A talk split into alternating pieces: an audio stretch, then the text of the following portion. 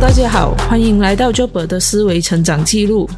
今天要讲的话题是关于人为灾难所造成的悲鸣。在人类发展史上，一共发生过三次重大的核泄漏事故，分别是一九七九年三月二十八日美国三里岛核电站事故，一九八六年四月二十六日前苏联车诺比核电站事故，和二零一一年三月十一日因地震引发的日本福岛核电站事故。我想告诉你的故事，是关于这场车诺比浩劫的死者家属的故事。我们都知道这场灾难发生了，也知道怎么发生的，但是有多少人知道他们的故事？他们承受了什么？经历了什么？有多少人听见了车诺比的悲鸣？车诺比这场被誉为史上最严重的核电事故，核电厂爆炸造成了超过三十三万六千名的居民被迫撤离，畸形婴儿。和无数被这场灾难瞬间粉碎的幸福家庭，在经济上而言，这场灾难共造成大概六百八十亿的美元的损失。这次灾难所释放出的总辐射剂量是第二次世界大战时广岛原子弹爆炸的四百倍以上。主爆炸发生后，一场规模浩大的灭火、稳定反应炉并清理周边地区的紧急行动开始执行。这一过程中，二百三十七名工人被收治，其中一百三十四人出现了急性放射病的症状，有二十八人在事故发生后三个月内死亡。关于这场灾难如何发生，我在这里就不细说了，毕竟也有很多相关的视频和影片做了相关的详细解说。最令人唏嘘的一部，莫过于 HBO 在二零一九年播放关于这次事故的迷你剧。有兴趣知道详情的朋友，我真心推荐这部迷你剧必看。在这里要先说一下，本期内容比较倾向揪心的，因为这并不是一个有快乐结局的故事。这故事中尽显了命运与世界的不公，对于失去的无奈与无助。车诺比的悲鸣。是作者斯维拉呢亚利维塞奇访问了上百位受到车诺比核灾难影响的人们，以独白的方式写成的一本书。有无辜的居民、消防员家属，以及那些被征召去清理灾难现场的人员，他们的故事透露出他们至今仍生活在恐惧、愤怒、无奈当中。有兴趣的朋友可以自行购买阅读。接着，我们进入路德米拉的故事。路德米拉·伊格纳坚科是已故消防员卫斯理·伊格纳坚科的遗孀，在这里我们简称他为小路。维斯理就是二十八人在事故发生后三个月内死亡的其中一人。他是在没有任何保护措施之下，第一批抵达现场救火的消防员。他们整队人所遭受的核辐射是标准上限的三万两千倍。这里要讲述的就是他们在灾难后十四天里所经历的事情。小鹿和维斯里才刚结婚，他们连到商店买东西，甚至睡觉都会牵着手。他们都爱着对方。小鹿说：“我不知道我应该说什么故事，关于死亡还是爱情。”那天晚上，小鹿并没有看到爆炸，他只听到了声响和看到火焰。然后卫斯理说：“关上窗户，反应炉失火了，我马上回来。”所有东西都在发亮，火光冲天，烟雾弥漫，热气逼人。维斯里一直没有回来。烟雾是因为覆盖在屋顶的沥青燃烧所引起的。维斯里后来说，感觉很像走在郊游上。他们奋力灭火，用脚踢燃烧的石墨。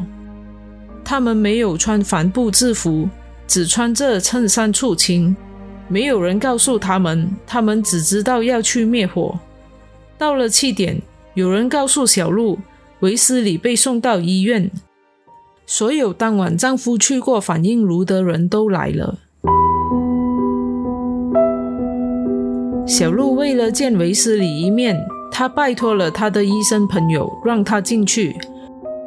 医生说：“我不能，他的状况不好。”他们都是。小鹿坚持只想见他一面。医生说：“好吧，跟我来，只能待十五到二十分钟。”小鹿终于看到了他，全身肿胀，几乎看不到眼睛。医生说：“他们需要喝牛奶，很多牛奶，每个人至少要喝三公升。”那间医院很多医生和护士，特别是勤务工，后来也都生病死掉。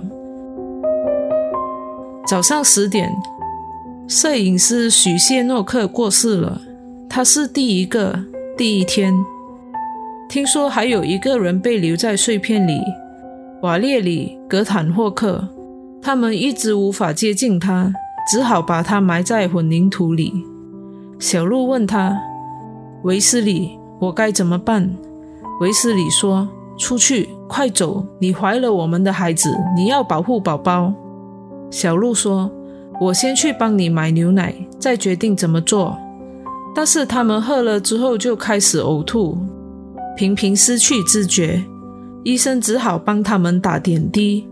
医生说他们是瓦斯中毒，没人提到和辐射有关的事。过没多久，整座城市就被军车淹没，所有道路都被封闭了，电车和火车也停了。军人用白色粉末清洗街道，没人提起辐射的事情，只有军人戴口罩。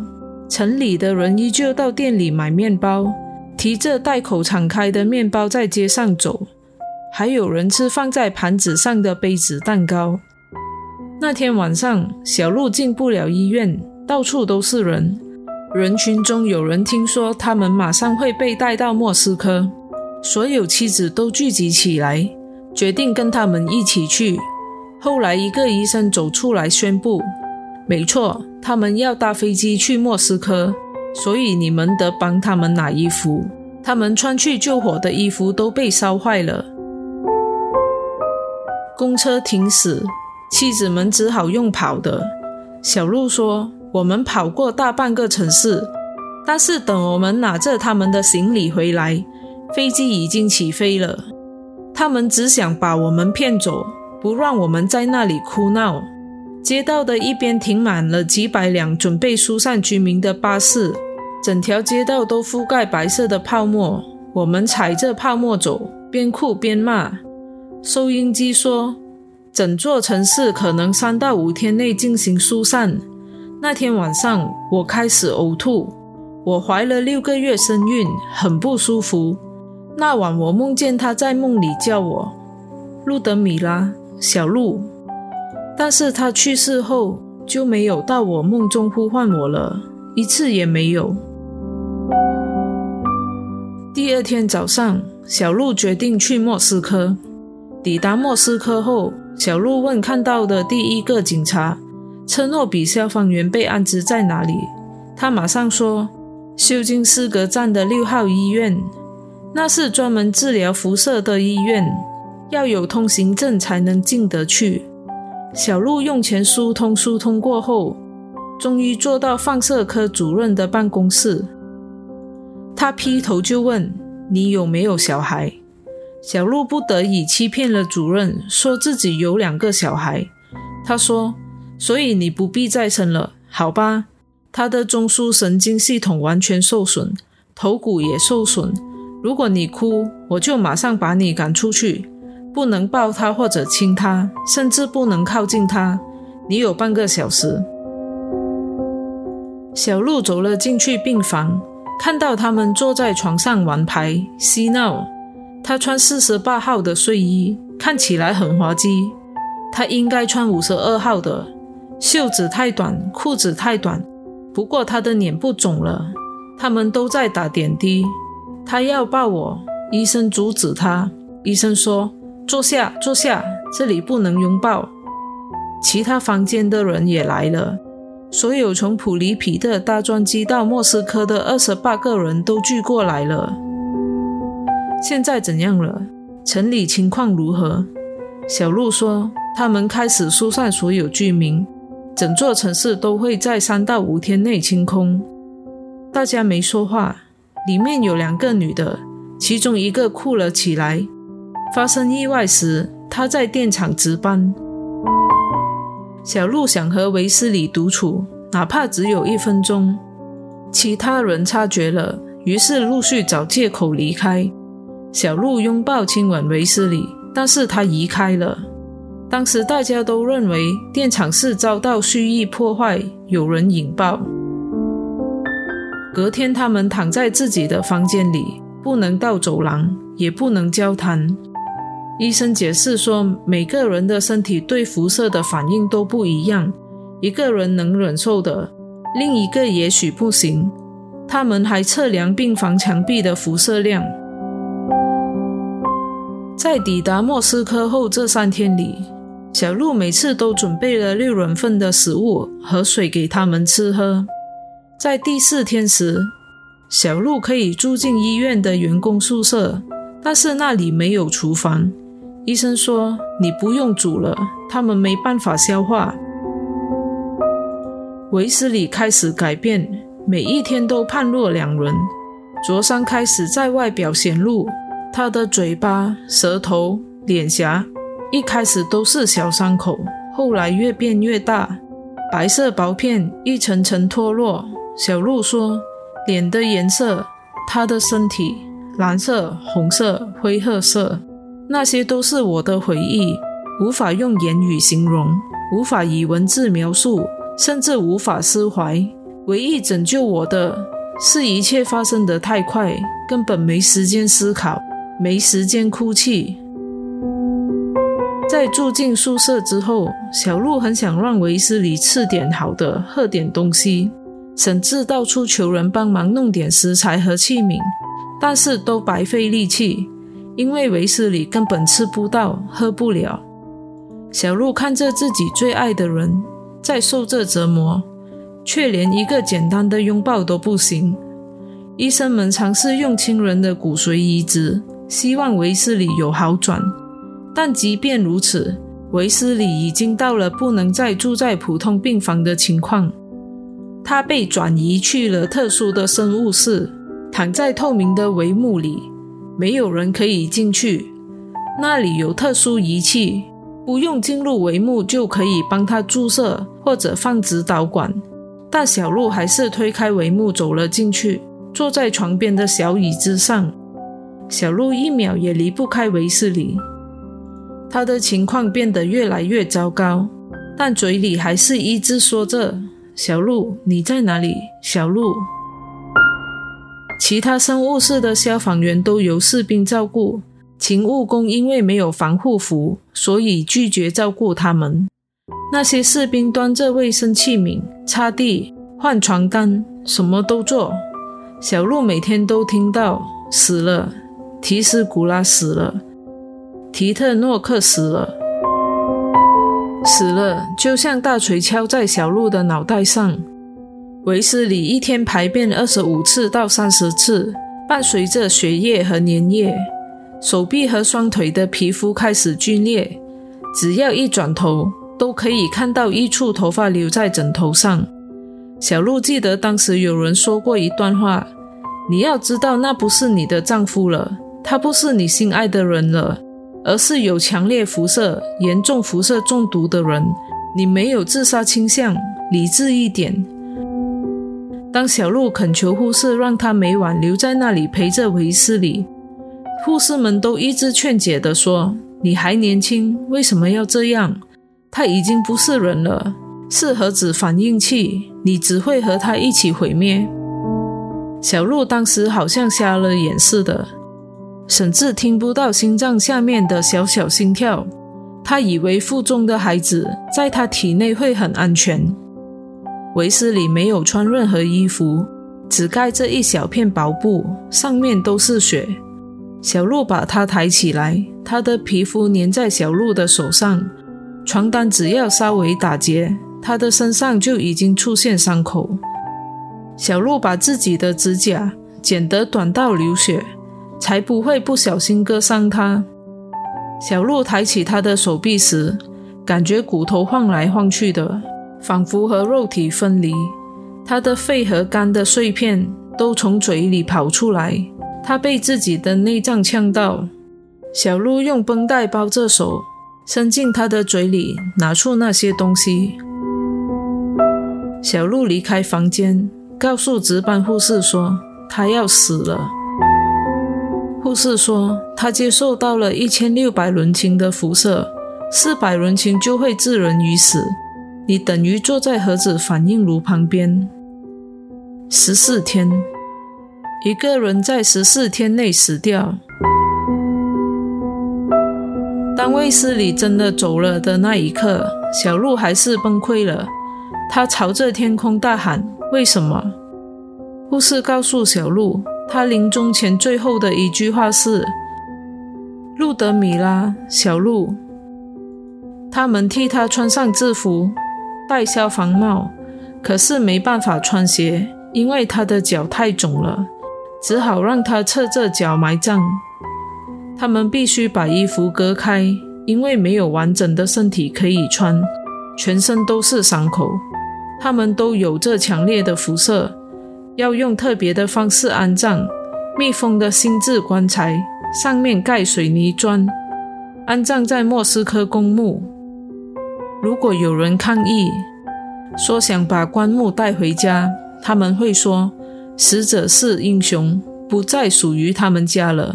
他们是国家的英雄，属于国家。小鹿说：“我没办法讲这些事情，没办法用文字描写，甚至觉得好难熬。都是我的回忆，我的爱。”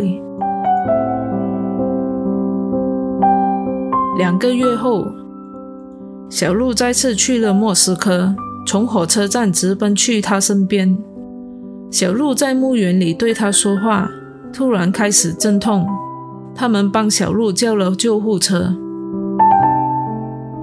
是的，小鹿要生了，是女孩，小娜塔莎，是维斯里生前替宝宝取的名字。小娜塔莎看起来很健康，四肢健全，但是她有肝硬化，肝脏有二十八伦琴的辐射，还有先天性心脏病。四个小时后，医生告诉小鹿，小娜塔莎死了。当小鹿再次见到小娜塔莎的时候，她已经成了装在木盒里的骨灰。小鹿把小娜塔莎葬在维斯里的旁边。墓园里没有娜塔莎·伊格纳坚科的墓碑，只有维斯里的墓碑。他还没有名字，什么也没有，只是一个灵魂。小鹿埋葬在那里的灵魂。小鹿带了两束花去，一束给维斯里，一束给还没来得及睁开眼看这个世界的小娜塔莎。小鹿跪在地上哭着说：“我杀了他，他吸收了所有的辐射，就像避雷针一样，他救了我。”可是我好爱他们，那么浓烈的爱，为什么爱情和死亡会并存？谁能解释给我听？后来他们给了小鹿一间府级的公寓，所有核电厂的人都被安置在那里。公寓很大，有两间房，是维斯里和小鹿梦寐以求的那种。可是小鹿感觉住在里面都快疯掉了。这里有很多像维斯里和小鹿的人，整条街都是。这里就叫车诺比区。很多人突然死掉了，走路走到一半倒在地上，睡着永远醒不来了。带花给护士时，心脏突然停止。小鹿说：“一个接一个死掉。”但是没有人来问我们经历了什么，看到了什么。没人想听和死亡或恐惧有关的事。但是我告诉你的故事是关于爱情，关于我的爱。以上是小鹿的故事，超级揪心。世界就是如此的不公平，相爱的人永远生死相隔。宝宝来不及看一眼这个世界就走了。一场人为操作失误和反应炉的设计缺陷，粉碎了无数原本幸福的家庭。我们或许无法感受当时的他们有多么的恐惧和悲伤。面对失去这个人生课题，真的很难。人们都说时间会治愈一切，是真的治愈了，还是埋葬了？治愈了是内心世界的重生，带着逝去的人的回忆勇敢向前走，乐观的面对失去，开拓新生活。埋葬了是把所有的悲伤和回忆都封印在最深的心底，外表看似治愈了，其实只是不再触碰封印在心底里的那块禁区。我想，不管是治愈了还是埋葬了都好，人们还是找到属于自己的方法向前走了。但至少，看了这视频的你我，都听见了他们的悲鸣。以上就是全部内容，感谢大家的收看，我们下期见。